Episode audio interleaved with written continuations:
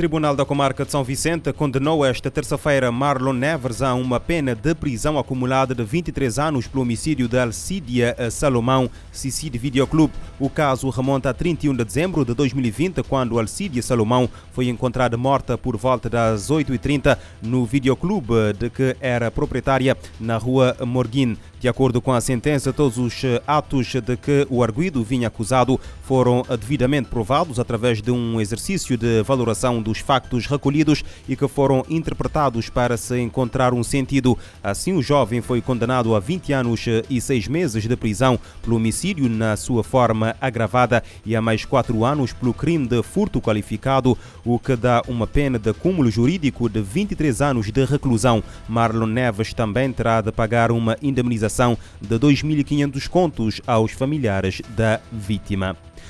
Uma cabo-verdiana de 27 anos foi detida no aeroporto internacional da Praia à chegada de um voo proveniente do Brasil com 2,5 kg de cocaína escondida no sutiã e nas pernas. A informação foi divulgada esta terça-feira pela Polícia Judiciária. Em comunicado, a PJ refere que a detenção aconteceu no último sábado no aeroporto da capital em flagrante delito após o desembarque. Segundo a Força Policial, a mulher fazia o percurso São Paulo-Brasil-Praia com escala em Lisboa num voo da Sendo agora suspeita da prática de um crime de tráfico internacional de drogas depois de, de ter uh, sido encontrada na posse de 2,5 kg de uh, cocaína. A detida foi presente na segunda-feira às autoridades judiciárias competentes para efeito do primeiro interrogatório judicial e vai ficar a aguardar o desenrolar do processo em prisão preventiva. As autoridades de Cabo Verde extraditaram esta semana um cidadão do Reino Unido condenado no seu país de evasão fiscal e lavagem de capitais. Informação confirmada ontem pela Procuradoria-Geral da República. Em comunicado, a PGR refere que a extradição do cidadão britânico foi concretizada a 3 de março, a partir da Ilha do Sal, de onde seguiu viagem para o Reino Unido após a sua eh, entrega às autoridades daquele país europeu. Segundo a PGR, ficou assim concluído o último dos pedidos de extradição em entrados em Cabo Verde no ano judicial anterior. Em concreto, é referido no comunicado que o processo de extradição correu termos no Tribunal da Relação de Barlavento, sendo referente eh, a um cidadão nacional do Reino Unido condenado no seu país pela prática dos crimes de evasão fraudulenta do imposto sobre o valor acrescentado e fornecimento de documentos falsos no âmbito da lei do IVA e ainda acusado da prática de um crime de lavagem de capitais. Na sequência da decisão favorável do referido tribunal, o extraditando interpôs recurso para o Supremo Tribunal de Justiça, que no dia 21 de dezembro confirmou a decisão sindicada de extradição do visado para o Estado requerente, decisão que transitou em julgado no dia 11 de fevereiro deste ano.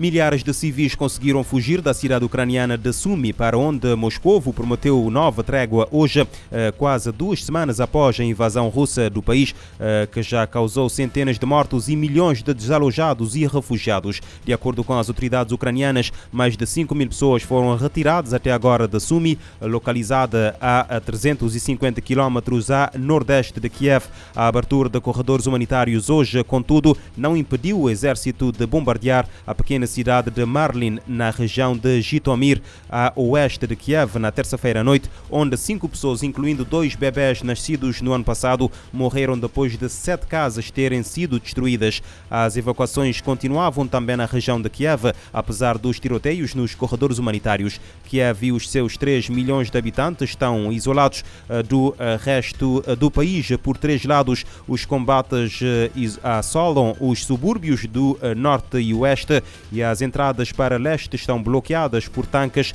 e campos de minas. E o presidente norte-americano Joe Biden anunciou ontem um embargo às importações de petróleo e gás russo para os Estados Unidos em resposta à invasão da Ucrânia pela Rússia. Numa intervenção na Casa Branca, Biden disse que tal significa que o petróleo russo não será aceito nos portos dos Estados Unidos. Hoje a China acusou a NATO de levar a tensão entre a Rússia e a Ucrânia a um ponto de ruptura. Esta posição foi transmitida esta quarta-feira uh, pelo porta-voz do Ministério dos Negócios Estrangeiros da China. Uh, em conferência de imprensa, o porta-voz da tutela liderada por Wang Yi uh, disse, aliás, pediu aos Estados Unidos que encaram seriamente as preocupações da China e que evitem os seus próprios interesses ao lidar com a situação vivida na Ucrânia e a relação com a Rússia. Recorda-se que a China reiterou recentemente que a sua relação com a Rússia é sólida, recusando-se a condenar a invasão que já causou centenas de mortos e milhões de desalojados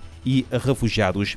Os ministros dos negócios estrangeiros da Ucrânia e Rússia encontram-se na quinta-feira na Turquia este será o encontro eh, a mais alto nível de líderes dos dois países desde que o conflito começou a, a, a, e representa uma vitória dos esforços da Turquia para mediar o conflito depois dos falhanços eh, relativos das eh, rondas negociais anteriores entre as delegações da Ucrânia e da Rússia. Abre-se agora uma nova janela de oportunidade para chegar a uma solução diplomática para o conflito.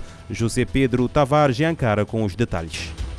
O ministro dos Negócios Estrangeiros turco Mevlut Cavusoglu confirmou que os seus homólogos russo e ucraniano irão se encontrar esta quinta-feira na cidade turca de Antália, na costa mediterrânica, nas margens de um fórum diplomático que ocorrerá nessa cidade. Esta será a reunião a mais alto nível desde que a Rússia iniciou a sua invasão da Ucrânia. Desde há muito que a Turquia tem procurado desenrolar um papel de mediador neste conflito e encontrar uma solução diplomática. O presidente turco Recep Tayyip Erdogan mantém que é absolutamente essencial manter canais de comunicação abertos com Putin e que o Ocidente tem queimado muitas pontes, segundo as palavras do presidente turco, ao impor medidas drásticas eh, contra Moscovo.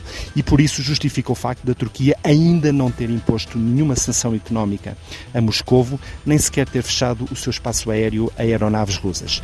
Ainda assim, acedeu ao pedido ucraniano de fechar o Estreito de Bósforo à passagem de navios de guerra das duas nações, o que tem impedido navios russos de passarem do Mar Mediterrâneo para o Mar Negro. José P. Tavares, RFI, em Ankara. O conflito na Ucrânia já dura 14 dias. A Ucrânia sofre ataques da Rússia desde 24 de fevereiro. Durante as conversações eh, da última semana, as delegações não chegaram a um acordo sobre o fim dos ataques. Pelo menos 47 mil mulheres e meninas foram mortas pelos parceiros ou familiares em 2020. As Nações Unidas querem melhorar a prevenção e a adoção de medidas contra o feminicídio e, por isso, adotou uma estrutura global para medir o impacto do crime. A Comissão de Estatística da ONU adotou uma nova estrutura global para medir assassinatos de mulheres e meninas relacionados ao gênero.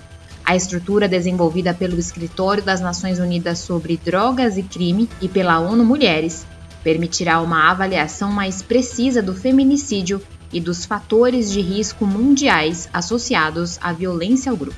Segundo a comissão, embora o feminicídio seja reportado em todas as regiões do mundo, ainda não havia sido criada uma abordagem estatística global ou regional para definir e produzir métricas relevantes sobre o crime. A diretora executiva do UNODC, Gada Wali, afirma que ao fornecer uma definição global para feminicídio, a nova estrutura estatística pode ajudar a garantir que as vítimas sejam reconhecidas de forma correta e que a justiça possa ser feita. Para ela, com as informações mais precisas, os países podem adaptar melhor os esforços para prevenir e acabar com os assassinatos de mulheres e meninas motivadas por gênero. Da ONU News em Nova York, Mayra Lopes. A estrutura para medir o impacto do feminicídio deve aumentar o banco de dados e contribuir com medidas locais e regionais para prevenir assassinatos de mulheres e meninas relacionados ao gênero.